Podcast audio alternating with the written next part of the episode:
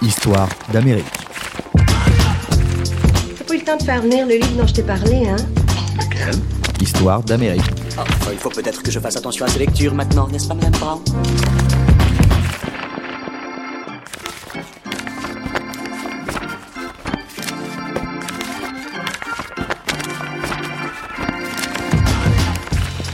Bonjour à tous et bienvenue dans Histoire d'Amérique, un podcast développé par Society en partenariat avec la maison d'édition 1018. Podcast dans lequel il s'agira de découvrir un livre et ce qu'il raconte de la société américaine et même bien au-delà.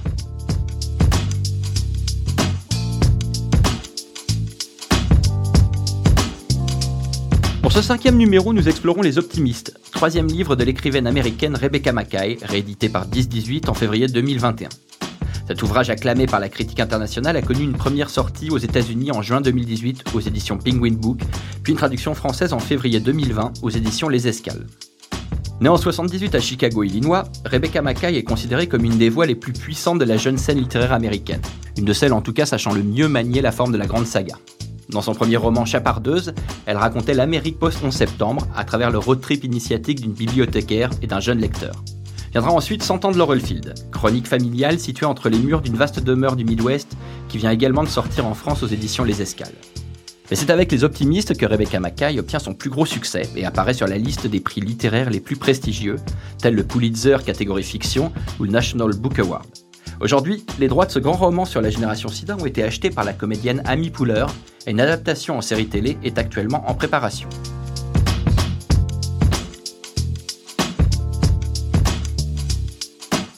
Les Optimistes est donc un roman capable de remettre dans la mémoire collective une histoire qui résonne encore au présent.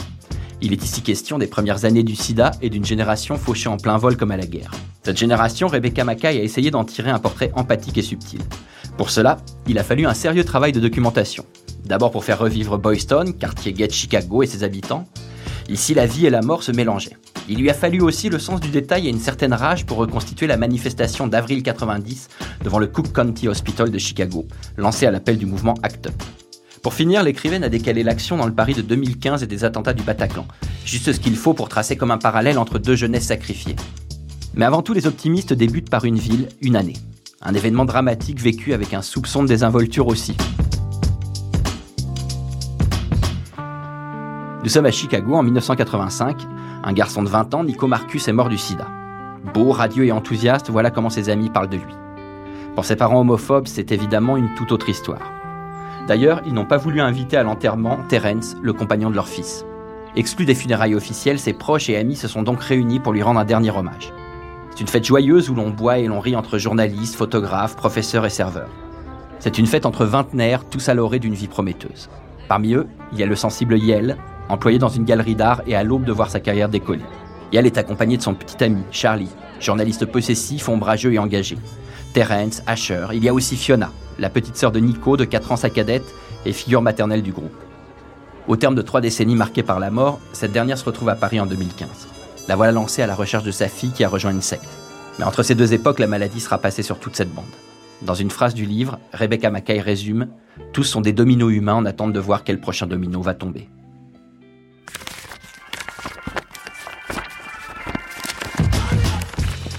Dans cet épisode, nous aborderons le processus de création forcément particulier de ce livre de 560 pages. Rebecca Mackay nous expliquera sa démarche d'auteur, laquelle, on le verra, n'a rien à voir avec l'appropriation culturelle. Nous essaierons ensuite de comprendre comment le sida a durablement marqué celles et ceux qui ne l'ont pas vécu jusqu'à devenir un fait culturel central. Enfin, nous effectuerons un saut temporel direction le présent. Quel est l'héritage des années sida et de la lutte contre ce virus? Cette période de l'histoire américaine nous enseigne beaucoup de choses. D'ailleurs, doit-on en parler comme une épidémie ou comme une guerre avec ses victimes fauchées dans la fleur de l'âge et ses militants tombés au front?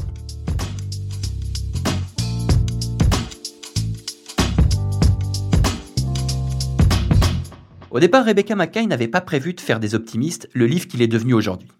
Il n'était pas vraiment question de raconter avec autant d'empathie que de détails l'épidémie du sida et ses conséquences sur la vie des jeunes habitants du Chicago des années 80. Comme elle l'a déjà expliqué, son projet initial était tout autre. Il s'agissait de situer ce roman dans le milieu de l'art et de faire de Nora, ancienne modèle de grand peintre, son personnage principal. Mais voilà, comme l'action du livre devait prendre place dans les années 80, l'écrivaine a vite compris qu'il lui serait fort utile de se lancer dans un travail de documentation sur un des faits sociétaux constitutifs de cette décennie, le sida. Et si au départ la proportion du livre consacré à la maladie ne devait pas excéder 5 à 10% du roman au grand maximum, les choses se sont inversées. Jointe par téléphone à son domicile de l'Illinois, Rebecca Mackay nous explique comment un sujet peut s'imposer sur un autre presque par magie. Ou plutôt avec ce qui tient de l'instinct d'un écrivain quand ce dernier voit apparaître, une à une, chaque strate d'un potentiel grand récit. Histoire d'Amérique.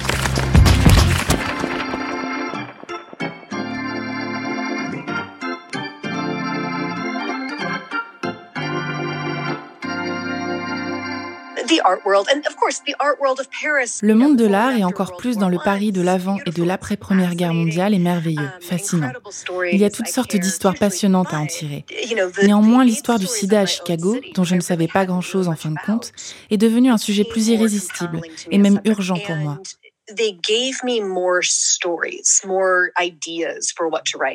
Il m'a donné plus d'histoires à écrire. Vous êtes comme dans un groove de l'invention, qui n'est pas très éloigné du domaine du rêve. Il y a un monde entier encore à vif qui se met en place, et vous n'avez plus qu'à y ajouter des détails.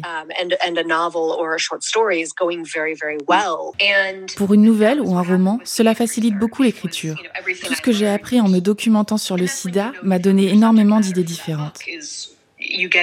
Avec mon sujet initial sur le monde de l'art, j'avais les personnages, la trame, mais simplement, les choses ne se développaient pas de la même façon. Mais pourquoi avoir choisi de débuter son roman en 85 Peut-être parce qu'il s'agit d'une année marquante dans la dramaturgie liée au VIH, celle des premiers tests pour dépister le virus et des réactions forcément contrastées que ces derniers ont suscitées parmi la population gay. C'est au cours de laquelle le président républicain des États-Unis, Ronald Reagan, va enfin évoquer le sida dans un de ses discours et faire du combat contre cette maladie apparue en 81 une top priorité pour son administration. Our battle against AIDS has been like an emergency room operation. We've thrown everything we have into it. We've declared AIDS public health enemy number one. I'm determined that we'll find a cure for AIDS. C'est aussi l'année de la mort de l'acteur Rock Hudson des suites de la maladie. Beaucoup l'ont désormais oublié, mais à l'époque, une grande partie de l'opinion publique américaine ne s'attendait pas à porter le deuil d'une star de cinéma adulée des femmes dans les années 50 et 60. Et sans doute pas des suites de ce que certains appelaient encore le cancer gay. Dans son bureau de l'hôpital Saint-Louis à Paris, le professeur Willy Rosenbaum, co-découvreur du virus du VIH et ancien président du Conseil national du sida, comprend parfaitement en quoi cette année 85 est symboliquement si forte dans la chronologie des événements liés au sida. 85, c'est une année à plusieurs titres euh, importante, puisque le premier traitement réellement efficace, même si cette efficacité était partielle, la ZT débute les essais, fin 85.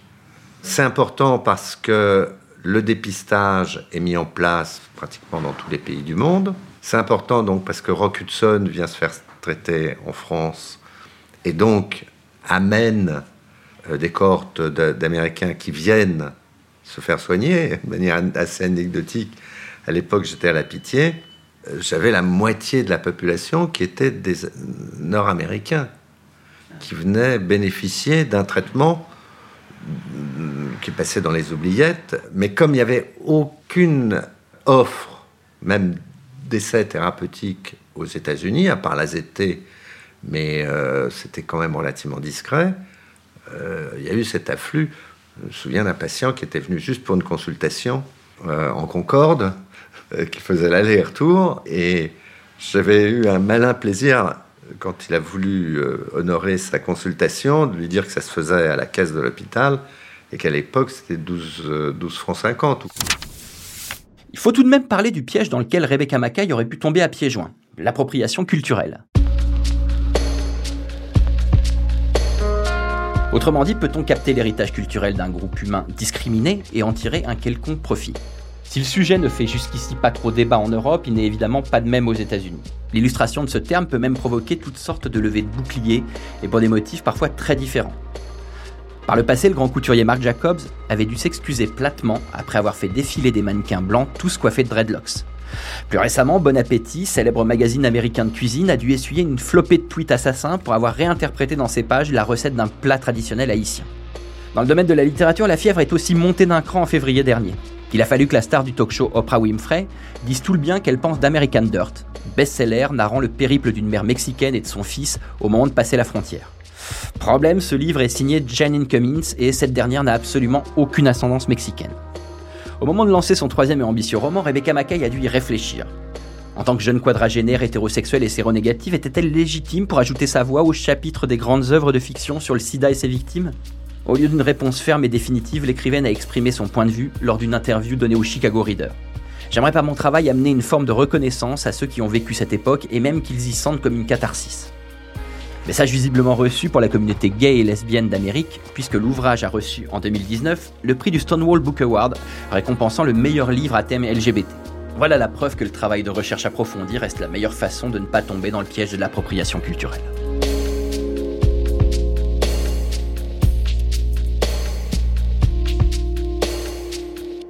Thinking very much about readers, honestly. Um, I don't think about readers too much when I write. Honnêtement, je n'ai pas beaucoup pensé au lecteur. D'ailleurs, quand j'écris, je n'y pense pas trop. Ma préoccupation était de restituer cette histoire de la façon la plus correcte qui soit. Ça aurait été terriblement orgueilleux de garder en vie certains passages en pensant s'adresser au lecteur. Parce qu'à l'arrivée, il faut parfois s'attendre à ce que seulement cinq personnes lisent le livre. Pendant les différentes étapes de recherche puis d'écriture, je me suis souvent posé la question est-ce que j'ai bien fait les choses pour celui qui me lira? Est-ce que je rends bien justice à cette époque? Vous savez, vous pouvez aussi vous laisser emporter par le fait de participer à l'éducation des gens. Et dans ce cas, votre livre peut devenir très aride. Je ne fais pas partie de la catégorie des écrivains de non-fiction. Je ne suis pas journaliste et je ne suis pas non plus la personne qui doit écrire l'histoire du sida à Chicago. Quelqu'un d'autre doit le faire, car je vous assure, Personne jusqu'ici ne s'en est chargé. Être écrivain, c'est savoir prioriser la fiction. Les faits réels servent à illustrer votre histoire, même si évidemment, celle-ci peut changer si vous apprenez que certains faits n'ont pas existé. Il y a plusieurs couches dans ce travail. La première, c'est de lire des livres pour acquérir une connaissance du terrain. La couche suivante, c'est de lire toutes sortes d'hebdomadaires gays publiés à Chicago à cette époque. Cette lecture des journaux, semaine après semaine, est importante. Mais en fin de compte, la majorité de mes recherches préliminaires se sont axées autour d'interviews réalisées avec des gens ayant vécu cette époque à Chicago. Rencontrer ceux qui ont vécu les années SIDA et les entendre me livrer certaines de leurs histoires a parfois été très difficile. Je me sentais coupable, j'avais l'impression d'être dans le rôle de celle qui déterre certains souvenirs douloureux. Cela m'a aussi mis dans une position de thérapeute. Certains m'ont dit s'être sentis mieux après nos conversations et ont même tenu à les poursuivre. Avec certains, nous sommes devenus proches. Une des choses sur lesquelles il est impossible de faire des recherches, c'est la mort. Si je me mets à écrire du point de vue de quelqu'un en train de mourir, personne n'a autorité pour me raconter comment ce genre de choses se passe. En même temps, cela signifie que personne ne pourrait m'accuser d'avoir mal écrit ces choses. Mais comme je voulais faire les choses bien, je me suis focalisée sur l'aspect médical de la mort. Comment quelqu'un réagit quand il se sent partir, par exemple. J'ai fait du personnage de Yale un asthmatique qui va contracter une pneumonie. Moi-même, j'ai fait des crises d'asthme chroniques qui m'ont mené à une hospitalisation pour pneumonie. Il y a beaucoup de choses relatives aux complications liées au sida que je ne peux pas écrire avec la force de l'expérience. Le cancer du foie, par exemple. La pneumonie, ça, je peux l'écrire. Donc ça m'a aidé. Sur le plan logistique, le plus difficile a été de retrouver toutes sortes de vieilles informations médicales. J'ai beaucoup demandé aux médecins ayant vécu ces premières années du sida de me donner des précisions sur les traitements. Pour eux, il était impossible de se souvenir précisément, année après année, de l'évolution des protocoles médicaux. Pareil sur Google. Si vous cherchez à savoir comment la médecine se comportait face au sida en 1987, vous risquez de tomber sur des choses actuelles. Finalement, mes recherches m'ont mené à la Gerbet Art Library and Archives, une bibliothèque à Chicago dédiée aux écrits autour de la cause LGBT. Sur place, il y a plein de livres usagés qui coûtent 5 centimes chacun, dont un livre de 1989 édité par l'université John Hopkins, le guide pour vivre avec le VIH, qui m'a été très utile pour tout ce que je cherchais, la liste des traitements, leur effet indésirable. Histoire d'Amérique. Mine de rien, cette histoire n'a pas été explorée aussi souvent qu'on voudrait bien le penser à travers la littérature américaine, ou alors à la façon d'une sous-intrigue. Au fond, c'est au théâtre et en téléfilm que le récit des années SIDA a été mis en scène avec le plus de puissance romanesque. Look up. Look up.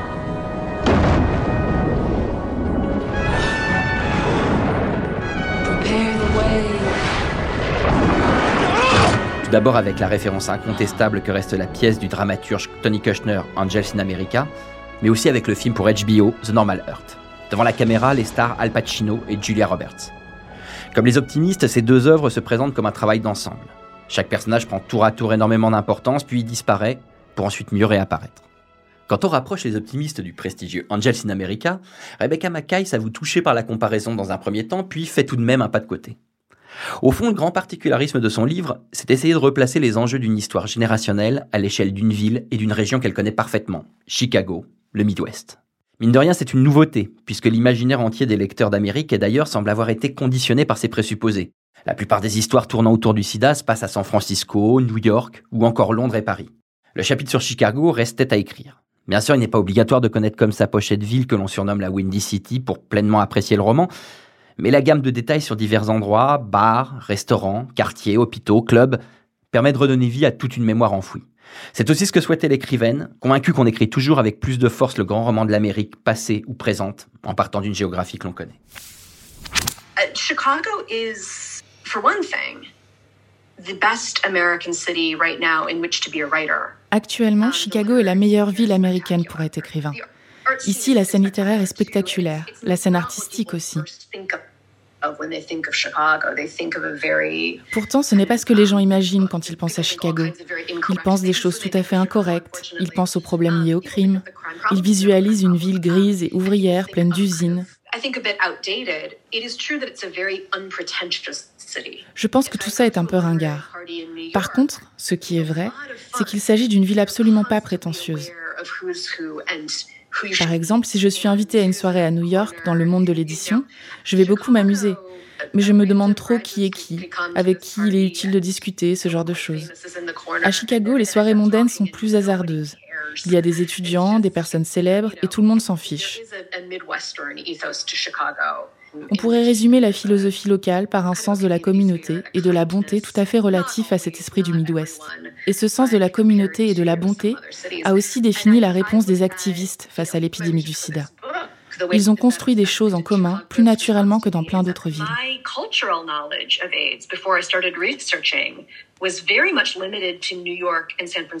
Avant mes recherches pour le livre, mes connaissances au sujet du sida étaient limitées à New York et à San Francisco. C'est là, et aussi à Paris ou à Londres, que se déroulent les films dans lesquels certains personnages sont atteints du sida. Je m'y connaissais plus sur l'histoire du sida à Paris qu'à Chicago. Pourtant, cette histoire a traversé tous les États-Unis.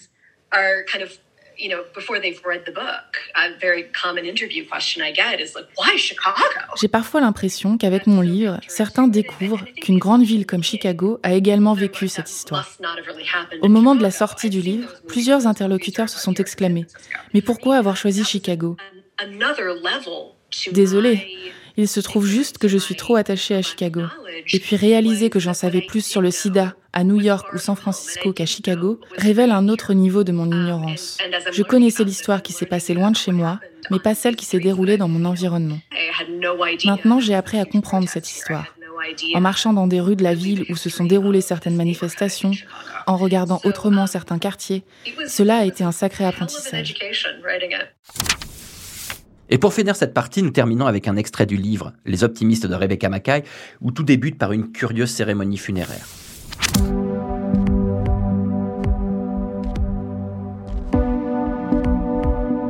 À 32 km d'ici, à 32 km nord, l'enterrement débutait.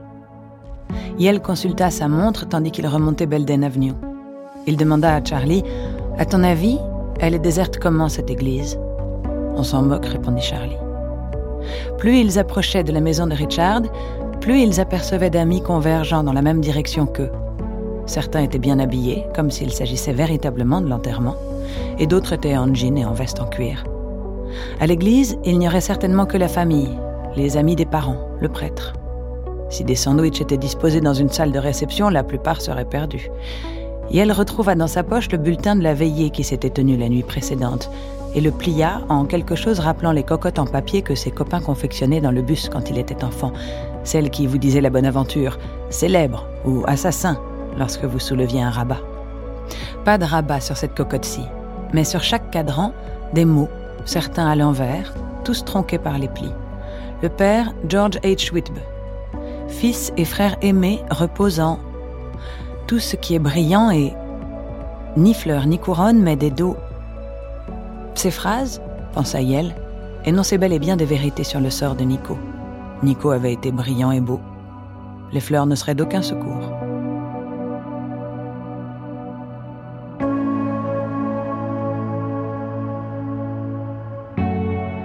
Dans cette rue, les maisons étaient imposantes, richement ornées. On voyait encore des courges sur chaque perron, mais peu de visages sculptés. Plutôt des arrangements habiles de calebasses et d'épis de maïs. Des grilles en fer forgé, des portails automatiques.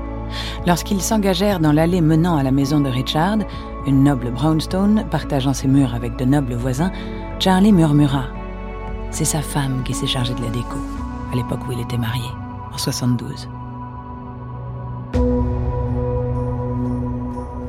Yel rit au pire moment, au moment où il passait devant un Richard de sourire grave qui leur tenait la porte pour qu'ils puissent entrer. Non mais l'imaginer en train de mener une vie d'hétéro dans le quartier de Lincoln Park aux côtés d'une femme férue de décoration. La scène qui vint à l'esprit de Yel était digne d'un vaudeville. Richard planquant un homme dans un placard, tandis que son épouse revenait en coup de vent à la maison pour récupérer sa pochette Chanel. Yel se ressaisit et se tourna vers Richard. C'est beau chez toi, complimenta-t-il. Une vague de gens arriva derrière eux, poussant Yel et Charlie dans le salon. À l'intérieur de la maison, le décor ne criait pas tant 1972 que 1872. Canapé en chintz, fauteuil en velours doté de bras sculptés, tapis d'Orient. Tandis qu'il s'enfonçait dans la foule, Yel sentit Charlie lui serrer la main. Nico avait été très clair. Il fallait qu'il y ait une fête. Si jamais j'ai la possibilité de rester sous forme de fantôme, vous croyez que j'ai envie de voir des sanglots? Je viendrai vous hanter, pleurer et je balancerai une lampe à travers la pièce, c'est compris? Je vous flanquerai un tisonnier dans le cul et pas pour vous faire du bien. S'il était mort deux jours avant, il n'aurait pas eu le cœur de suivre ses instructions. Mais Nico les avait quittés trois semaines plus tôt, et sa famille avait retardé la veillée et l'enterrement pour permettre à son grand-père, celui que personne n'avait vu en 20 ans, de faire le voyage en avion depuis la Havane. La mère de Nico était le fruit d'un bref mariage pré-Castro entre la fille d'un diplomate et un musicien cubain. Et voilà que ce vieillard cubain était crucial à l'organisation de l'enterrement, alors que l'homme qui partageait la vie de Nico depuis trois ans n'était même pas le bienvenu à la messe de ce soir. Et elle ne devait pas y penser car cette idée le rendait fou.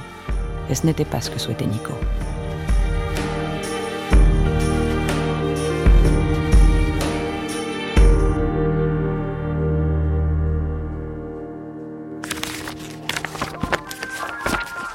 Histoire d'Amérique.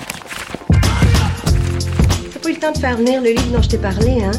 Lequel? Histoire d'Amérique. Enfin, il faut peut-être que je fasse attention à ces lectures maintenant, n'est-ce pas, Madame Brown?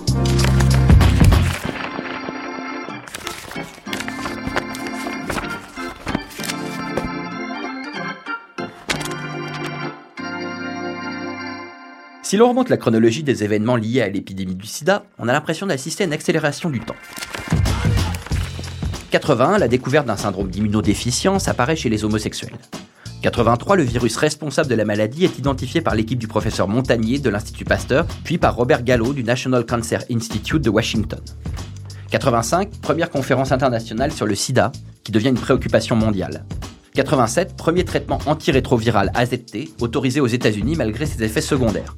Et si le comédien Rock Hudson a été la première célébrité à révéler sa séropositivité, dans les années 90, c'est au chanteur du groupe de rock Queen, Freddie Mercury, et du danseur étoile Nureyev de succomber. Ceci alors même que le nombre de personnes portant le VIH est estimé à plus de 8 millions. Nous appartenons à une décennie de naissance, autant qu'à un pays d'origine. Pour notre génération, la découverte du sida coïncide avec notre entrée dans l'âge adulte. Beaucoup de mes affects se sont construits autour de ce sujet. Beaucoup de mon éducation amoureuse et amicale quand j'étais au lycée, beaucoup de mon éducation sexuelle aussi, bien sûr, et une grande partie de ma vie culturelle. S'il fallait choisir un événement relatif à ma génération dont chacun se souvient parfaitement, je pense que l'explosion de la navette Challenger reste l'événement. C'est le moment où chacun se souvient où il était quand les choses se sont produites. J'en parle d'ailleurs dans le livre. C'est curieux que cet accident nous ait autant marqué. Je ne suis pas certaine que l'on s'en souvienne tant que ça maintenant que nous sommes en 2021. Pour le sida, je pense qu'il a fallu attendre la conférence de presse du basketteur Magic Johnson en 1992, où il a annoncé avoir été testé positif au VIH pour que ma génération y voit comme un avertissement. Magic Johnson est encore en vie aujourd'hui, même si tout le monde pensait qu'il allait mourir quelques mois plus tard. À l'époque, ça a été vécu par beaucoup comme une prise de conscience. Exactement comme la génération d'avant a eu la même prise de conscience avec la mort du comédien Rock Hudson. En 2013, Magic Johnson revenait dans un show d'Oprah Winfrey sur les conditions dans lesquelles il a appris sa séropositivité. Um, I just want to make clear, first of all, that I do not have the AIDS disease, because I know a lot of you want to know that, but the HIV virus. Magic Johnson confirmed today that he has the AIDS virus. Dans les années où Rebecca Mackay situe son roman, une nouvelle génération prend place. Elle écoute de la new wave et les débuts de la house music sur son Walkman ou sur MTV. Elle fait un triomphe au box-office à Tom Cruise et son sourire carnassier. Avec Madonna, il symbolise la jeunesse américaine triomphante au même titre que les yuppies de Wall Street. Bientôt, un jeune écrivain californien, cynique et obsédé du moindre détail, réglera son compte à ce rêve américain dans un best-seller trash et politique intitulé American Psycho. Mais au même moment, une autre jeunesse, principalement homosexuelle ou toxicomane, vit une hécatombe. Pour elle, le silence de la société égale la mort. En mars 87, pendant une réunion au Lesbian and Gay Community Center de New York, l'association ACT UP voit le jour. À l'initiative, le scénariste et activiste Larry Kramer, à qui l'on doit la pièce de Normal Heart. Pour mobiliser autour de son combat contre la surdité et parfois pire des pouvoirs publics, ce mouvement va réinventer l'activisme. Les militants d'ACT UP savent mieux que quiconque organiser des actions d'éclat et des manifestations marquantes. On les connaît pour leur happening en plein congrès scientifique où il n'était pas rare de les voir déverser du faux sang au visage des pontes de la médecine. Ils ont aussi plus d'une fois pratiqué le die-in, sorte de sit-in en pleine rue planifié, où des centaines de militants s'allongent pour signifier aux passants la proximité de la mort. Rien d'étonnant donc à ce que l'autrice des Optimistes ait consacré un des chapitres les plus enragés de son roman à la manifestation d'Act Up devant le Cook County Hospital en juin 90. Ce chapitre est central. Il est le moment où le personnage de Yale va enfin entrer dans la lutte et hurler à son tour contre l'inhumanité faite par la société aux malades du sida. L'association militante de lutte contre le sida élabore des actions très percutantes pour prendre la lumière médiatique, capable de mobiliser des milliers de personnes.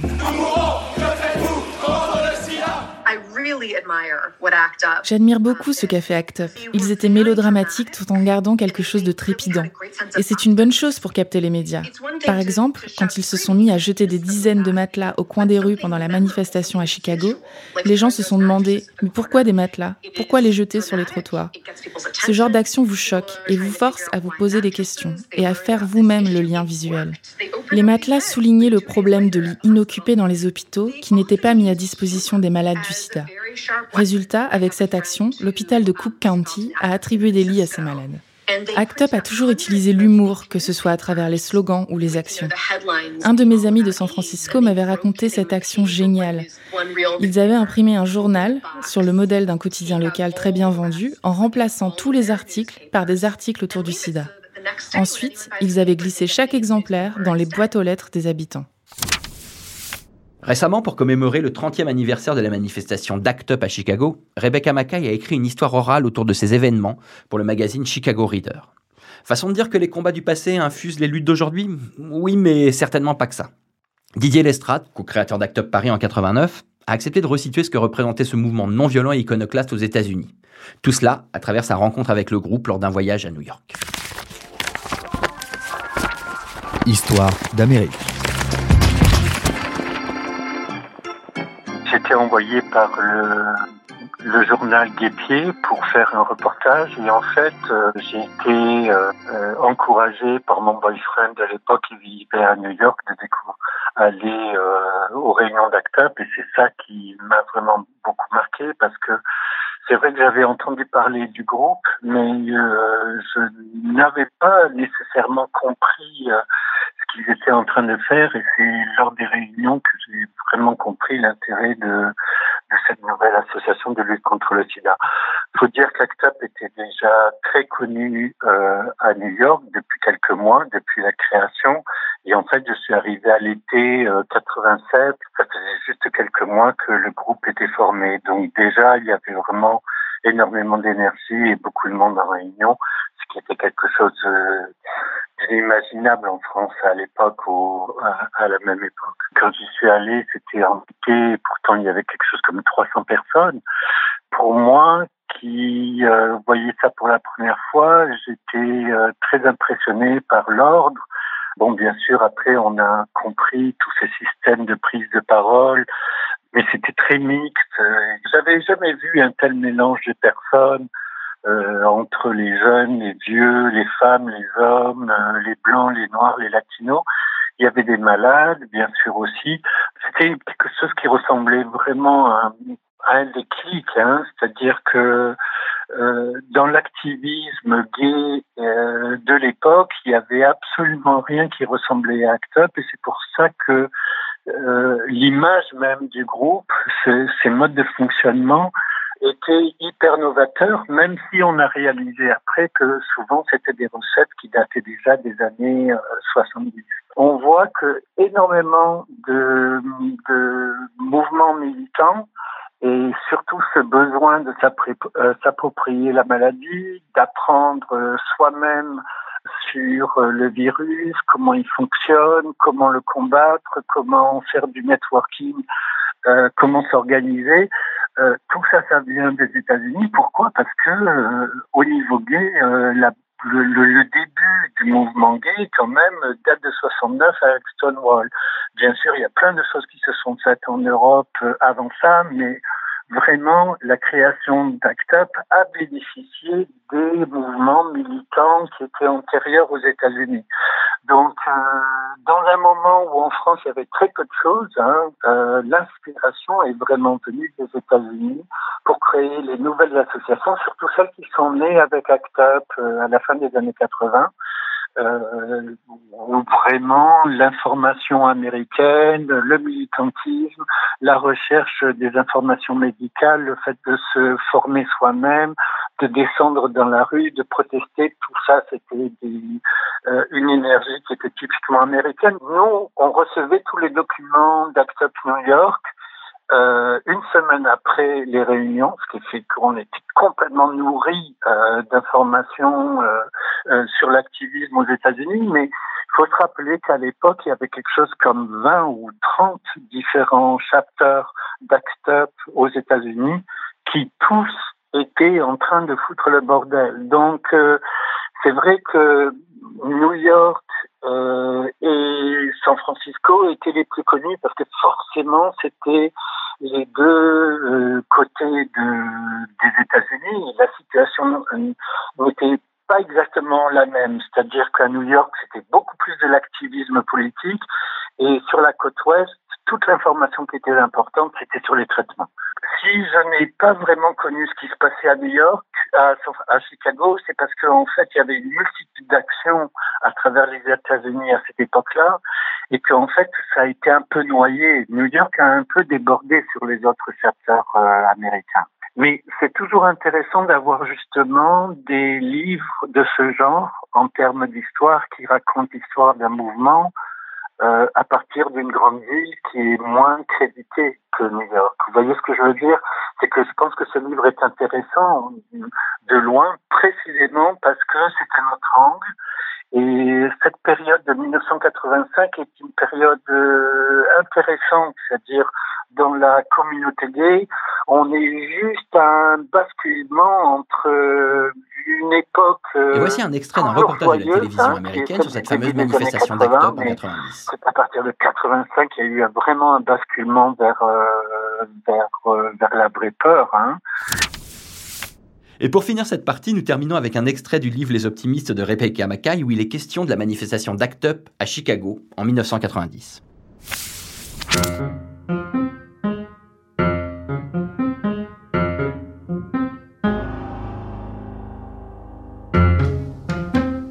Quand est-ce qu'il avait gueulé pour la dernière fois? Il avait gueulé au match des Cubs. Il avait gueulé contre Charlie quand ils s'étaient séparés. Mais il n'avait pas gueulé à cause du sida. Il n'avait pas gueulé contre le gouvernement. Il n'avait pas gueulé contre les forces qui avaient refusé une couverture santé à Katsutatami. Contre l'hôpital du comté qui avait obligé ce dernier à attendre un lit pendant deux semaines alors qu'il ne pouvait plus respirer et qu'il avait laissé crever dans une salle embaumant la pisse Il n'avait pas encore gueulé contre ce nouveau maire et ses promesses en l'air. Il n'avait pas gueulé contre l'univers. Fiona lui prit la main, le guida au cœur de la mêlée, et ils se frayèrent un chemin vers Asher. Asher était occupé à crier dans son mégaphone, mais il leur adressa un clin d'œil, et lorsqu'il baissa son porte-voix, il demanda à Yel Ça va Tu sais l'impression que j'ai C'est comme si je faisais à nouveau mon coming out. Je suis au cœur de la ville et je gueule des trucs sur le fait d'être gay, sur le sida, et c'est fantastique. Reste avec moi, ok? T'en veux? Asher plongea la main dans sa poche et en sortit un rouleau d'autocollant Silence égale mort. Fous-en partout. Un ami à moi en a collé un sur un cheval. Teddy bondit et leur apprit que derrière, à l'angle, Yel ne voyait pas aussi loin mais entendait le mugissement, les sifflets et les cris en provenance de là-bas. Des femmes avaient balancé 15 matelas dans la rue pour représenter les lits qui restaient vacants faute de personnel. Elles s'allongeaient dessus, improvisant une salle d'hôpital féminine. C'est alors que Fiona pointa son doigt en l'air et bientôt tout le monde fit de même.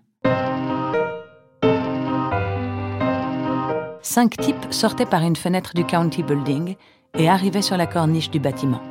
Ils attachèrent rapidement leur banderole sous le drapeau de l'État du Michigan. Pour l'égalité de l'accès aux soins maintenant. Asher se mit à sauter sur place en criant leur nom. Ils étaient habillés normalement tout à l'heure, ils avaient des chemises, expliqua-t-il à Yel. Ils portaient maintenant des t-shirts act up. Il fallut bien deux minutes entières avant que la police se matérialise derrière les hommes et en déloge deux d'entre eux. Les trois qui restaient levaient un point victorieux au son des slogans Le monde entier regarde. Le monde entier regarde.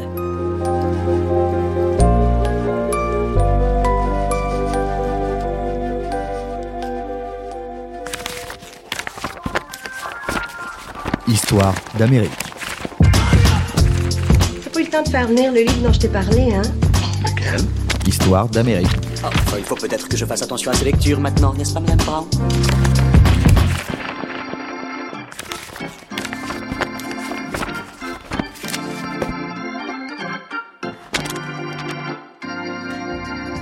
Mais maintenant, il faut se poser une question. Si l'on imagine comment grandir pendant les années SIDA a pu affecter une génération, faut voir plus loin et même au présent. Pourquoi cette histoire encore présente dans la société américaine et ailleurs a si durablement affecté nos comportements en matière de sexualité? A-t-elle même en partie accéléré une nouvelle culture de la sexualité? Le professeur Willy Rosenbaum a une théorie originale à ce sujet.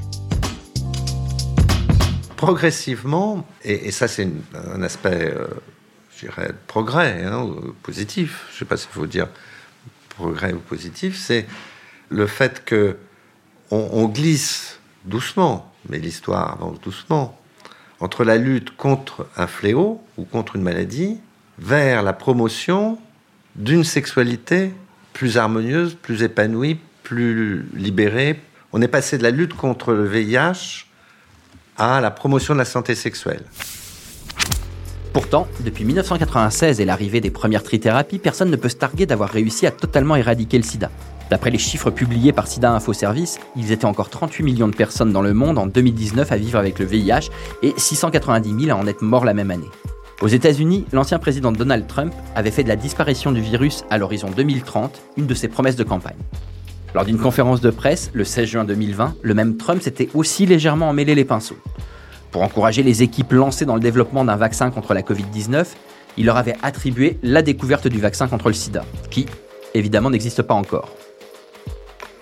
Pour ceux qui ont vécu le sida, il y a même des enseignements à tirer du passé pour construire une réponse ambitieuse et humaine à la pandémie de Covid-19 qui touche actuellement la planète et risque à son tour de modifier à long terme nos comportements. Déjà, le champ lexical de la guerre a été ressorti par les politiques et les scientifiques. Le même champ lexical qu'utilise parfois Rebecca Mackay pour changer en littérature les blessures de la jeunesse de Chicago sacrifiées. On parle de vétérans, de chocs post-traumatiques, de montée au front. Pour prévoir la riposte, les généraux à la manœuvre sont les mêmes scientifiques de haut rang qui ont combattu pendant les années SIDA. Du célèbre immunologue Anthony Fauci aux États-Unis au président du conseil scientifique chez nous, le professeur Jean-François Delfrécy.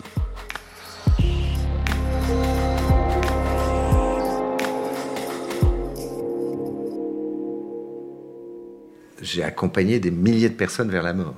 Et je ne sais pas si c'est comme ça.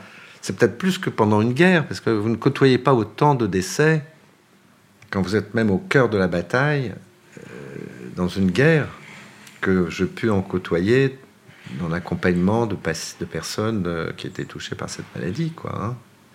Je dis des milliers, quoi. hein. C'était vraiment des milliers. C'est pas lutter contre un ennemi, c'est lutter pour la paix. Pas du tout pareil. Puisque vous parlez de stratégie, je pense que c'est sûrement plus efficace d'établir les ingrédients de la paix que euh, d'établir des stratégies d'offensive pour euh, gagner une guerre. Nous sommes en 2021 et le monde vit à l'heure d'une nouvelle pandémie. La génération américaine qui a grandi pendant les années SIDA a désormais entre 35 et 45 ans. C'est l'âge idéal pour se souvenir des disparus, des combattants et surtout pour lancer un travail de mémoire. Ici et maintenant, la transmission d'une génération à l'autre peut s'effectuer. D'abord par l'ouverture de centres d'archives LGBTQI, de plus en plus souhaités par ceux qui ont vécu la première période du sida et ceux qui en sont les enfants ou petits, involontaires. Ensuite, en accélérant le mouvement qui veut que les luttes d'hier peuvent inspirer celles d'aujourd'hui et préparer le terrain à celles de demain. Didier Lestrade explique même qu'il voit un héritage des luttes des militants des années SIDA dans plusieurs activismes contemporains. Je vois ça dans beaucoup de groupes euh, écolos. Je vois ça dans beaucoup de groupes minoritaires LGBT qui sont euh, contre le racisme. Je vois surtout ça dans une nouvelle euh, manière de travailler qui est beaucoup plus urgente. C'est-à-dire qu'il y a en, ce moment un rassemblement de causes comme l'écologie, le réchauffement climatique, les épidémies, euh, la santé, euh, euh, les discriminations, bien sûr, l'identité, qui maintenant, l'identité, c'est un combat en soi hein, dans les minorités sexuelles. Et je crois qu'il y a une sorte de d'aggravation des confluences de, de ces dangers dans le monde qui fait que maintenant, je crois que les jeunes ont plus envie de s'engager qu'auparavant. Je crois qu'il y a toujours plein d'autres moyens, de faire de la violence sans que ça soit vraiment euh, agressif, que ça soit vraiment euh, quelque chose de physique pour les personnes. Mais on a été très agressif et, euh, et je crois que ces, ces modes d'action peuvent être répétés d'une manière différente maintenant parce qu'on n'a pas du tout les mêmes outils aujourd'hui qu'on avait il y a 30 ans. Donc euh, je crois que c'est une inspiration surtout qui est vraiment importante. C'est que les gens réalisent que peut-être ils vont crever euh, et qu'il faut faire quelque chose avant une date, euh, limite. Hein. C'est-à-dire que c'est exactement ce qui nous a motivés à la fin des années 80, c'est-à-dire on avait en tant que personne séropositive une espérance de vie qui était considérée 5, euh, 5 euh, ans maximum. Et ce qui se passe au niveau climatique aujourd'hui rappelle énormément euh, de, d'urgence qu'il y avait au niveau médical euh, à l'époque. Vous savez, moi je suis très intéressé, euh, très engagé sur les histoires de la mémoire gay, LGBT, des archives et tout ça. Je pense que c'est vraiment intéressant que ce sujet soit sans arrêt représenté parce que de toute façon, nous maintenant, euh, moi j'ai 63 ans, les, les jeunes ne nous écoutent plus, nous. Donc on a vraiment besoin de nouveaux supports et de nouveaux témoignages et de personnes peut-être d'une autre génération qui raconterait ce qui s'est passé dans leur vie, dans leur entourage, dans leur vie. Moi, j'encourage toutes les personnes qui ont des points de vue euh, différents sur cette maladie de, de, s'exprimer et quand des livres en plus sont publiés, parce qu'il n'y a pas tant de livres comme ça qui sortent sur le sida hein, quand même, c'est un sujet qui n'est pas forcément à la mode maintenant, euh, je trouve ça vraiment bien. Histoire d'Amérique. Et si Rebecca Mackay continue à affirmer que le grand livre sur les années SIDA reste encore à écrire et que plusieurs autres auteurs ou artistes devront s'y atteler, elle sait maintenant que son troisième livre a eu, chez ceux qui ont vécu le SIDA aux premières loges, la même résonance que des films récents comme 120 battements par minute.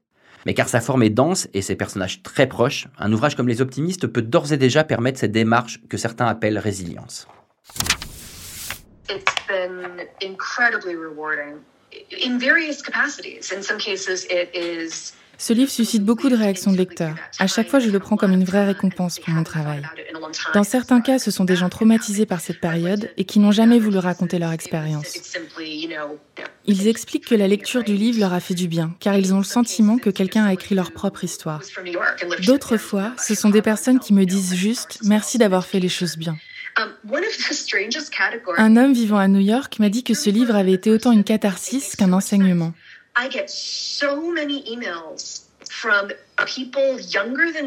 Parmi les réactions qui pourraient paraître étranges, mais qui finalement sont très logiques, j'ai reçu énormément d'emails de la part de lecteurs plus jeunes que moi qui me disaient J'avais un oncle que j'adorais. Il est mort soudainement et ma famille n'a jamais voulu en parler.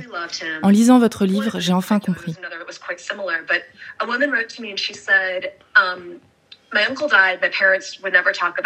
Une de ses lectrices m'a parlé du jour de l'enterrement de son oncle et de la surprise quand sa famille a découvert l'existence du petit ami de cet oncle, un garçon de 20 ans dont personne n'avait entendu parler. Et bien après avoir lu le livre, cette lectrice a fait une recherche par elle-même sur Facebook et a retrouvé la trace de ce petit ami. Elle m'a récemment envoyé un mail pour me dire Je suis si excitée. Je prends un avion pour New York le mois prochain et nous allons déjeuner ensemble, l'ex-petit ami de mon oncle et moi. C'est fantastique. Il n'y a certainement rien de magique au sujet de mon livre. Il est sorti à un moment de notre histoire contemporaine où les récits liés au sida peuvent désormais être racontés. C'est maintenant ou jamais qu'il faut en parler, faire le travail de mémoire. Cela peut passer par toutes sortes de livres ou de films, comme 120 battements par minute. Il y a même urgence à le faire. Maintenant, les personnes qui ont vécu cette période sont en train de dépasser leur trauma. Peut-être ne seront-ils plus parmi nous d'ici quelques années. Il y a donc une certaine urgence à entendre leurs voix, leurs histoires, mais aussi questionner l'évolution de nos systèmes de santé maintenant que nous vivons en période de Covid-19. Toutes les histoires sortent un jour ou l'autre mais il faut juste attendre le moment propice pour cela. Ce moment propice dont parle l'autrice coïncide avec la lecture de ce roman et toute l'humanité qu'il donne à une jeunesse en sursis. D'ailleurs, pour clore cette histoire d'Amérique, voici un dernier extrait du livre Les Optimistes de Rebecca Mackay. Nous sommes en 2015. Le passage de Fiona traverse un célèbre pont parisien envahi par les cadenas et les mots. Toutes les histoires au fond sont des histoires d'amour. Qu'elles se passent dans le Chicago des années SIDA ou ailleurs.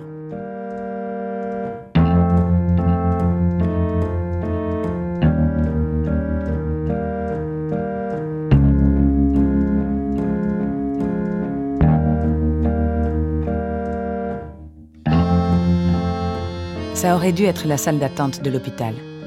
Nous deux, en train d'attendre la naissance du bébé, mieux vaut tard que jamais.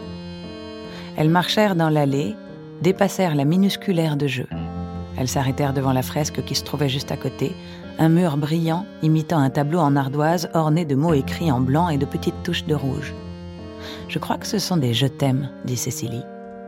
Il y avait un te amo quelque part, une main faisant le mot amour en langue des signes ailleurs, et la plupart des inscriptions étaient incompréhensibles pour Fiona, du thaï, du braille, du grec, et une langue qui devait être du cherokee. Au-dessus de tous ces mots, une peinture représentant une femme en robe de bal avec dans une bulle le texte suivant. Aimer, c'est du désordre. Alors aimons. Fiona eut l'impression, comme sur le pont, que Paris, ou ses fantômes plus espiègles, lui adressaient directement des messages. Mais ce n'était pas cela du tout. C'était simplement une ville qui parlait d'amour, qui reconnaissait son invasion constante, le désordre qu'il charriait. Qu'adviendrait-il de Chicago, pensa-t-elle, si on la recouvrait de choses comme celle-ci? Si on remplissait le pont de Clark Street de cadenas